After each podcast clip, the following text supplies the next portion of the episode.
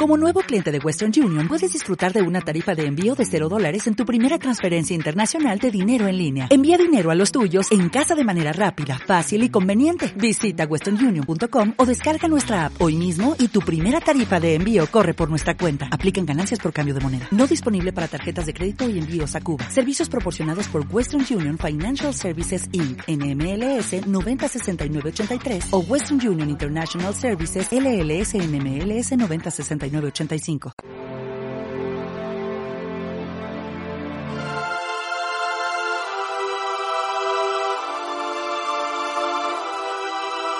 en aquel tiempo dijo Jesús a sus discípulos, si alguno quiere venir en pos de mí, que se niegue a sí mismo, tome su cruz y me siga, porque quien quiera salvar su vida, la perderá, pero el que la pierda por mí, la encontrará.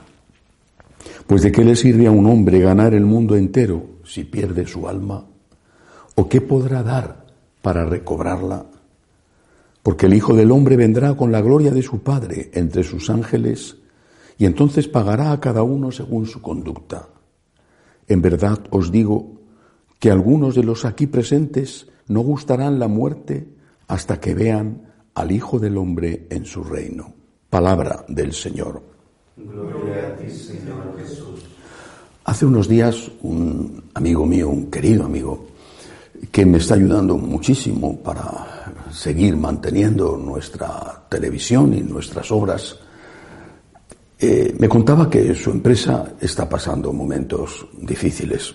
Creo que la terrible crisis de la epidemia está afectando a todos. Y yo le dije, mira, no te preocupes, si no puedes seguir ayudándome económicamente, no lo hagas. No quiero que estés agobiado. Eso hacen los amigos, ¿verdad? Y él respondió, y fue una gran lección. Padre, me dijo, lo que usted hace es más importante, porque usted está trabajando para ganar almas, ganar almas. Me impresionó esta frase, porque es una frase antigua, que por supuesto la Iglesia ha repetido durante dos mil años y que ya no se dice más, ganar almas para el cielo. Hoy se dice más bien ganar cuerpos.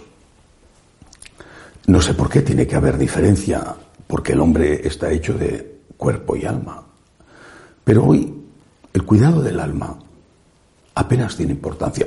Es el cuidado del cuerpo y naturalmente no me refiero solo a la mm, perspectiva alimenticia, a dar de comer al hambriento, sino también a la estética, etcétera. El cuerpo, pero no el alma. Como si el cuerpo sin el alma nos hiciera seres humanos. ¿Por qué digo esto? Porque el Evangelio de hoy no es únicamente decir lo que empieza diciendo, si alguno quiere venir en pos de mí, que se niegue a sí mismo, que tome su cruz y que me siga. No es esto. Ese es el inicio. El Evangelio de hoy es todo el tiempo un mensaje sobre la vida eterna, sobre el alma. Hay vida eterna. Si nosotros quitamos esta fe de nuestra perspectiva cotidiana, de nuestra manera de afrontar la vida, con todo lo que tiene la vida, el éxito, los negocios, el trabajo, el descanso, la vida familiar, pero también, porque también lo tiene la vida, la enfermedad, los problemas en casa, el miedo, la muerte. Si nosotros suprimimos la vida eterna, el horizonte de la vida eterna, de nuestra vida cotidiana, no me refiero que renunciemos a ello oficialmente y que digamos oficialmente ya no creo que haya nada. Eh, algunos lo hacen, pero no me refiero a eso. Me refiero a renunciar, a tener eso presente en la vida cotidiana. Hay vida eterna, hay vida eterna. Y la vida eterna es la medida de todas las cosas.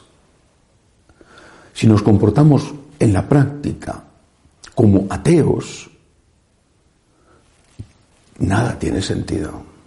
Porque cuando te dicen, como dice Jesús, que tienes que tomar la cruz para ir detrás de Él, el que quiera venir en pos de mí, el que no quiera que no venga, pero el que quiera venir en pos de mí, que tome su cruz. Esto, naturalmente, a todos nos resulta eh, antipático, desagradable. ¿A quién le gusta tomar la cruz? Pero, dice Jesús, lo haces por amor a mí. El que quiera venir en pos de mí. Y lo haces, añade, porque salvarás tu vida. Porque hay vida eterna. Lo haces por amor, por agradecimiento al Señor, por amor a Jesús. Lo haces por amor. Y lo haces porque sabes que hay vida eterna. Hace unos días me mandaron una homilía porque querían hacerme una consulta a propósito de una cosa que habían dicho en esa homilía. Era un anciano sacerdote, anciano ya, de una muy conocida orden religiosa. Estaba hablando de la multiplicación de los panes y los peces y negaba la existencia del milagro. Y dijo que todo era solidaridad. Llevamos décadas soportando, sufriendo la falta de fe de tantos clérigos, décadas. Desde, desde la iglesia protestante, desde mucho antes que la iglesia católica, desde Bullman. Todo lo que es sobrenatural, por ejemplo los milagros, debe de ser excluido del Evangelio. Todo esto es falso, es invención fuera. Pero claro, dentro del paquete de cosas que tiran fuera, queda, por ejemplo, la resurrección de Cristo y, naturalmente, la vida eterna. Es terrible la situación y nos hace daño a todos sin darnos cuenta. Es como si eh, el medio en el que nos movemos fuera un medio ateo. Y me refiero también al medio en el que nos movemos dentro de la iglesia, fuera un medio ateo. Y tenemos que reaccionar. Tenemos que reaccionar reafirmando nuestra fe, la fe de nuestros padres. Señor, yo sé, porque tú lo has prometido, yo me fío de ti, porque tú has resucitado y hay testigos de tu resurrección. Yo sé, Señor, que hay vida eterna. Y quiero llevar mi cruz por amor a ti, porque quiero seguirte. Y espero, Señor, confío en que tu misericordia me recibirá en el cielo. Yo sé que hay vida eterna. Y esto te da, repito, una medida diferente, una perspectiva diferente. Santa Teresa de Jesús, que es santa, no hay que olvidarlo, y doctora de la Iglesia, pero que algunos también han arrinconado porque es preconciliar, o sea, como lo que ocurrió 1960 años antes de que ocurriera el concilio, Santa Teresa de Jesús, que era una mujer profundamente sabia, decía, la vida no es más que una mala noche en una mala posada.